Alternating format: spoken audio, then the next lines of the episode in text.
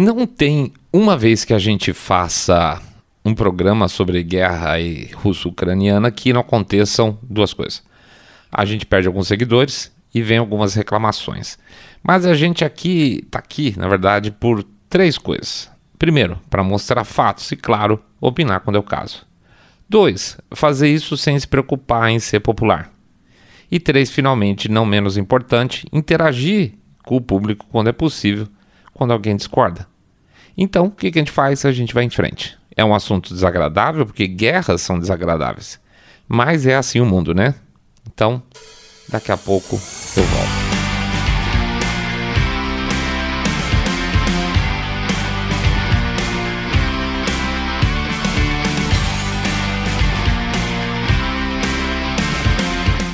Ah, mas se eu sair da bolha é Rosette. Não, não sou.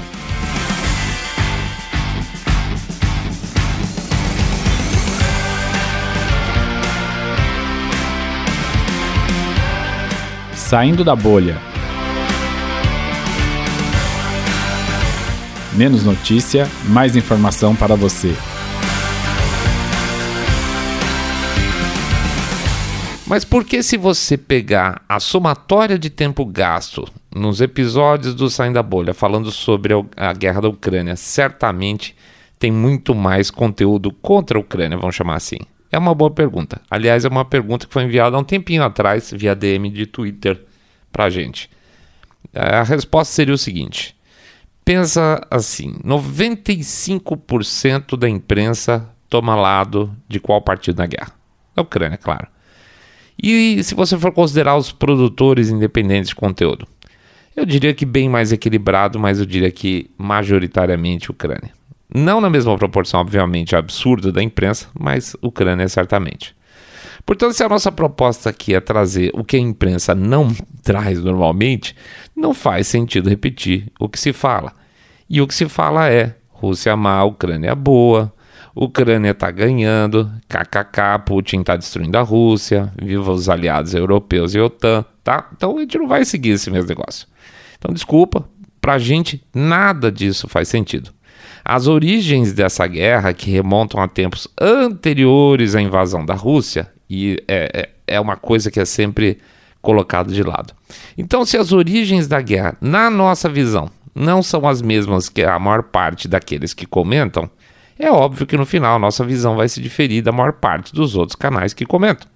É, é óbvio, né? Principalmente se a gente estiver falando da mídia convencional. Para a mídia convencional, tudo começou no dia que os russos botaram coisa lá dentro, lá, as tropas deles lá dentro. Portanto, se você vê a Ucrânia em um sentido amplo como vítima dessa situação, esse talvez não seja um episódio para você. Mas se você, como nós, vê dois lados culpados de uma guerra absurda, que não passa de um conflito proxy, né, uma guerra indireta entre forças ocidentais e russas dentro do território ucraniano, então é provável que a gente esteja mais ou menos na mesma página concordar com tudo? Não queremos, né? Vocês também não querem concordar com tudo. Russos ucranianos, os russos que moram na Ucrânia, vamos chamar assim, são tão vítimas quanto os ucranianos esmagados pelo conflito que se iniciou aí é, com a entrada formal das tropas russas naquele país. A vítima é o povo, não o líder, como de costume. Não é país. O país não é, não é vítima. Aliás, a gente sempre fala, pelo menos quando for analisar uma coisa, não antropomorfize. Não existe país mal ou bom. País não é gente. Países são construídos por pessoas, líderes, culturas e leis, e disso tudo é tal país. Agora, o país é bom ou mal? Não tem. Mas o ponto que me deixa especialmente intrigado nessa guerra e a razão desse episódio são os níveis de propaganda toda guerra tem uma dose gigante de propaganda. Americanos passaram semanas preparando o terreno para invadir o território iraquiano com propaganda, literalmente, né, é, perdão, literalmente propagandeando armas de destruição em massa que não existiam, né? No final dos contos, todo mundo sabe que não existia.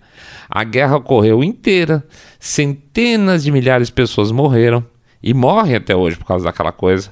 E os líderes da época continuam aí soltos e livres, dando pitaco na política internacional, como se nada tivesse acontecido. Há quem acredite que Bush e Blair ainda valham alguma coisa, independente de tudo que aconteceu. ainda são ouvidos, né?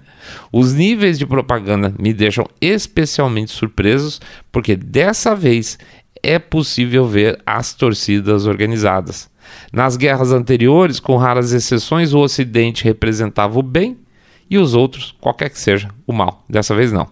Não tem torcida tão predominante assim, tá? A razão para nós é relativamente clara. É porque a propaganda ocidental perdeu a mão, errou a mão no sal, tá? Salgou demais. Tudo quanto é ucraniano ficou heróico demais, grande demais, poderoso demais, bom demais, representando a liberdade, essas coisas todas. Por favor. Sim, é, é verdade que é um, é um roteiro mais gostoso de se ler, né? É, no caso, uma nação poderosa, como a Rússia, sendo contida por um país exponencialmente mais fraco e mais pobre. Isso é legal na teoria. Um país governado por um tirano ser detido por uma nação democrática governada por um artista. Mas a gente sabe que não é assim. Esse desbalanceamento fez muita gente é, colocar seus avatares lá em azul e amarelo nas redes sociais. A gente viu empresas interessadas em lucrar, óbvio, com uma boa imagem, seguindo o caminho do público que gosta dessa história, colocando bandeirinhas ucranianas nos seus sites, nos seus produtos e serviços. Mas não dá para ser inocente. Se você acredita que de fato os Estados Unidos estão entupindo a Ucrânia com dólares dos contribuintes americanos por amor à democracia, ou mesmo para interromper o avanço russo na Europa, desculpe, você está perdendo uma parte da história. Nada que tem sua narrativa mudada com o tempo cheira bem. Até poucos anos atrás, a Ucrânia era conhecida pela imprensa mundial tá? mundial como o país mais corrupto da Europa. E hoje, líderes ocidentais vão lá bater continência para o presidente local como se esse passado tivesse sido apagado. Melhor um corrupto do que o Putin? Não, não é isso, não é esse o discurso, nem é, tá? O Zelensky representa o bem. E ora, por favor, não faça isso. Até alguns anos atrás, a imprensa internacional atacava fortemente os vínculos governamentais com grupos neonazistas, mas de repente isso tudo passou a ser teoria conspiratória. É, é só uma meia dúzia lá de maluco. Desculpa, quando a imprensa joga suas próprias histórias para baixo do tapete, é sinal que tem coisa para ficar de olho. Tem algo importante demais em jogo. Caso contrário, poderiam ser textos ou falas da imprensa simples do tipo apesar da Ucrânia ser uma porcaria, dessa vez é melhor aprovar, apoiar os caras. Mas não é isso que se vê, simplesmente mudou, ah, virou o bem, tá? Então assim, isso geralmente nos deixa com todas as luzes acesas. Via de regra, essas reviravoltas estão associadas a poder e dinheiro, e é óbvio que nós estamos falando disso.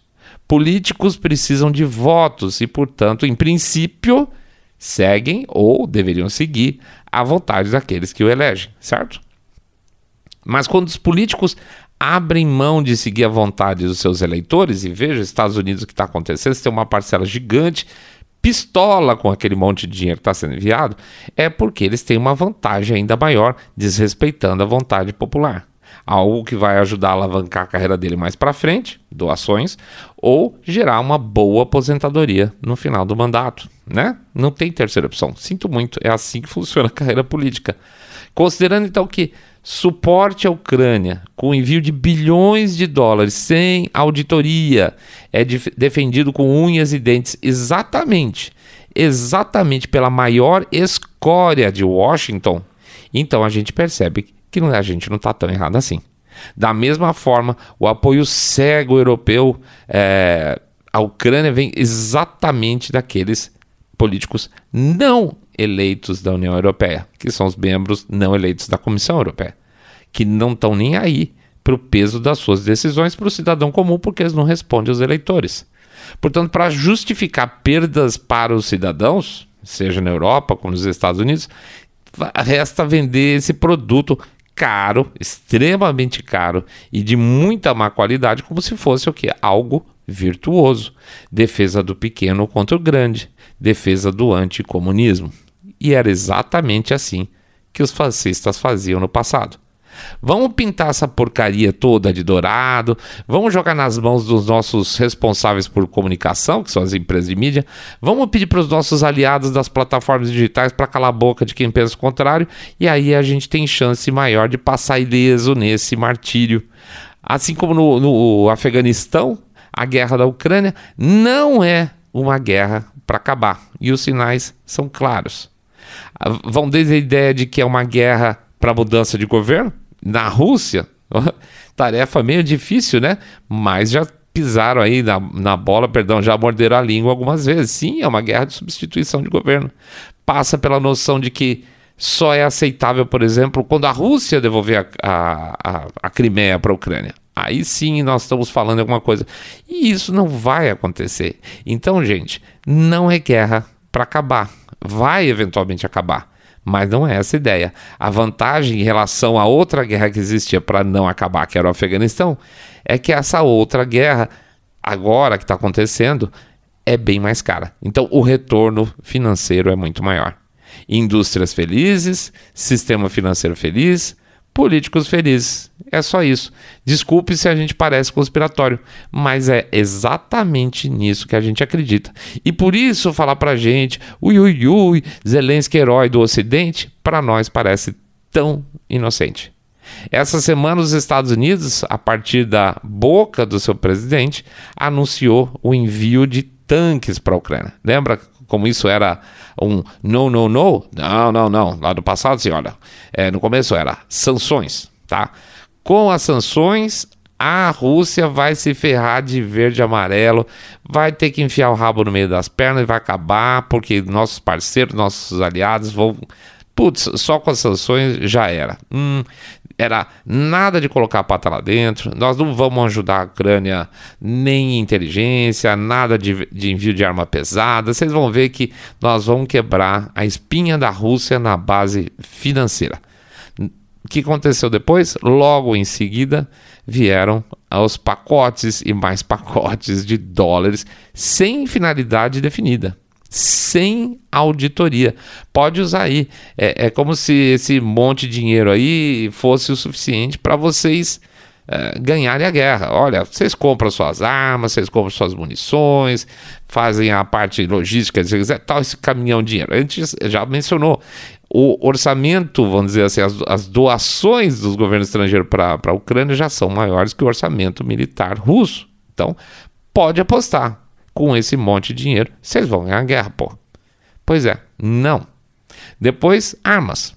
Mais armas. Então, olha, peraí. Então, toma a grana aí, toma essas armas, vamos discutir aqui o que a gente pode mandar de armamento para o cara. E não importa que a imprensa já começasse a noticiar que uma parte significativa dessas armas já estivesse circulando livremente pelo mercado negro internacional. Né? Lembra da corrupção endêmica que a própria imprensa noticiava lá fora, dentro do como entre os agentes da Ucrânia. Pois é, é isso que acontece quando não tem controle de dinheiro, quando você não tem controle sobre o que você oferece, inclusive armamento. Tem gente fazendo a festa lá com as armas dadas pelo Ocidente, com dinheiro dado pelo Ocidente. É evidente depois, não, não, então tá, não tá dando só essas armas, não tá dando essa munição, vamos trabalhar aí, mandar para eles os, os, sistemas mais de longo alcance, uhul, HIMARS Hour, vai, agora vai, estão explodindo aqui, estão estourando lá. Agora os russos se ferraram, só que não ainda. Só que não ainda. Diminuiu a velocidade? Opa, diminuiu a velocidade sim. Então, depois que diminui a velocidade, o que ia acontecer? A famosa grande contraofensiva que ia acabar com os russos até quando os caras chegarem na Crimeia. Ia ser. Era questão de tempo. Não é possível que os torcedores esqueçam que ia até a grande ofensiva, que os caras iam chegar na Crimeia mais cedo ou mais tarde. Não aconteceu. Depois, Bakhmut, Soledar, que são grandes cidades que eles estão segurando, hahaha, os russos não estão conseguindo tomar, estão conseguindo tomar. Ah, mas não são cidades assim tão importantes estrategicamente. Mudou de novo, mudou mais uma vez. E agora os tanques. Não, antigamente era tanque? Não, isso é fora de cogitação, pois agora estão enviando tanques. Mas veja, os Estados Unidos estão enviando 31 tanques Abrams. 31. O exército ucraniano começou esse conflito com mais de 900 tanques e hoje estima-se que eles tenham lá, sei lá, metade disso. Será que as pessoas não veem um pouco o significado disso dentro do contexto geral e vão ficar só no uhuhu, agora com os Abrams a Rússia vai se ferrar, considerando que são 31 tanques? Aliás, na verdade, além de ser uma oferta tosca, pequena, até porque esses Abrams vão demorar para chegar lá também, e as equipes também vão ter que ser treinadas para usar esse negócio. O próprio Zelensky, acho que hoje ou ontem, falou que se for para usar esses Abrams em agosto, pode ser tarde demais. Mas a Rússia está ganhando, ah, perdão, a Ucrânia não está ganhando. Na verdade, essa bondade de Washington de mandar os Abrams não passou de um movimento de mãos, né, os famosos Late of Hands, para deixar os europeus desconfortáveis, desculpa, e terem que mandar os seus Leopards 2, né, os Leopards 2, que vão acabar indo para lá, mas em que número? Quantos? Pode ler por aí. O que, que você vê geralmente na imprensa? A imprensa fala assim: ah, a Europa tem pelo menos 2 mil deles lá para mandar. Mas quantos em funcionamento? Quantos prontos para batalha? E desses prontos para batalha, quantos um país pode abrir mão para não ficar a pé? Será que a Grécia, que tem 300 e tanto Leopard, vai querer mandar 300, 150 anos e ficar meio que é, cismada com a Turquia do lado? Eles são super cismados com a, os vizinhos turcos dele, vão querer se desarmar para mandar para a Ucrânia só porque a, então a Grécia tem 300, posso botar na conta 2 mil? Uh -uh, não pode. Pega o exemplo de Portugal, para ficar bem simples, não ficar exagerado falando do 300 de cá, 100 de lá, 200 de lá. Portugal tem 37 Leopards 2, tá? Só 14 operacionais. Dos quatro que o país apontou que poderia eventualmente contribuir, há quem diga que talvez dois, se forem, é muito. Tá? Então, assim, 37 talvez mande dois. Que peso isso vai ter na guerra de maneira geral? Outro ponto, esses tanques são máquinas caríssimas de manutenção e não são SUVs blindadas para ficar passeando por lá. Eles estão lá para dar tiro, né? Quanto se gastaria em munições? A Ucrânia tem caixa para isso? Claro que não. Então os países doadores vão ter que dar um jeito também de abastecer essa frente ucraniana também, mandar munição. Vocês viram hoje mesmo Lula vetar o envio de munição dos nossos Leopard para a Alemanha? Que? Então, peraí. Então a Alemanha, que é o grande centro, é a, é a desenvolvedora, que vai provavelmente dar maior número de Leopard para a Ucrânia, está tendo que correr aí, cavar, procurar munição para esse negócio em países até como o Brasil para conseguir manter a guerra ativa por lá. Tá ruim, né? É, então, não é fácil, não é barato não. A, e a Ucrânia não está ganhando. A Rússia pode também não estar, tá, mas certamente a Ucrânia não está ganhando, senão não precisava mais grana, não precisava mais mísseis, não precisava mais tanques, não estaria perdendo cidades. Ainda que sejam que eu entre na jogada e digam que, ah, não, são cidades de menos interesse estratégico. Estaria mantendo as, as cidades, pelo menos, né? Estaria ganhando, pô. É o que dizem. Tudo que não seria necessário está sendo necessário. Próximo passo: aviões de combate. Pode ser né? Era extremamente proibitivo até mencionar isso no começo da, da guerra. A gente falou isso em programa anterior. Pode ser que venha pedir, olha, realmente preciso. Aí vai depender da vontade do Ocidente e do humor do Putin do outro lado, em ter que voltar a disputar o espaço aéreo ucraniano, que eu acho que ele não vai querer, mas isso fica para daqui a um tempo. Sabe quem ficou super animado com a possibilidade de mandar aviões de combate lá para a Ucrânia? A Lockheed Martin.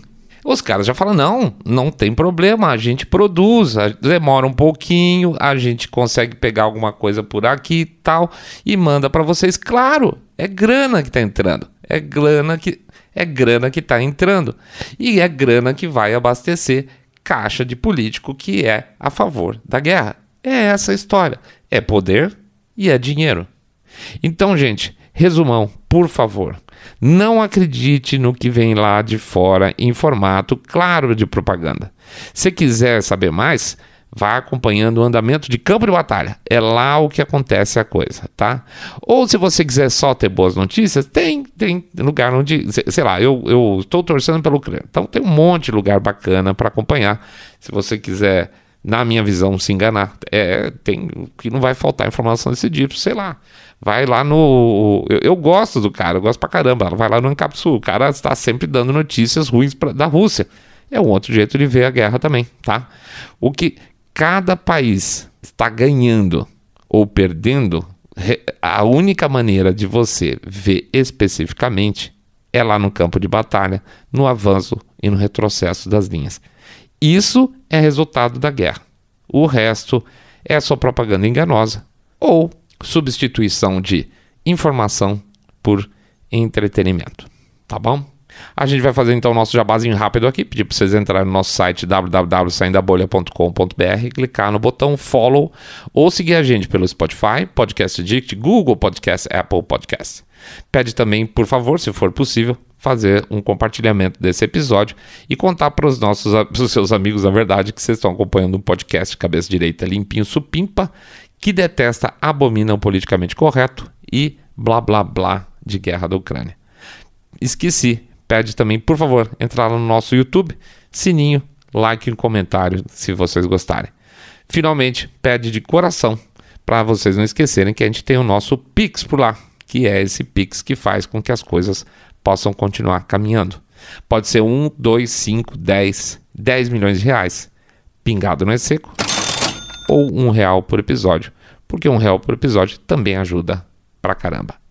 Gente, o Saindo da Bolha não é feito para ganhar audiência no grito, tá? Nós não ficamos histéricos durante o período de eleição, não ficamos histéricos no mês de dezembro, às vésperas da posse.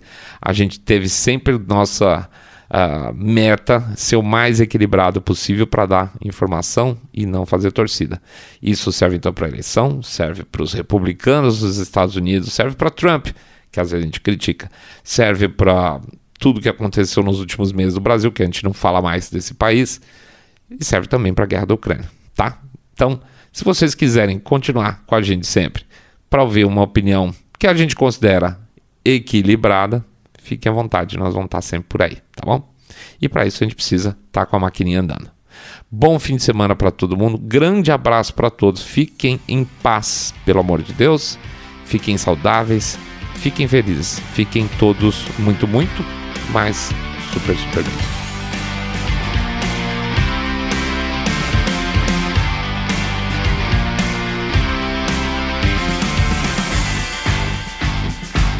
Saindo da bolha.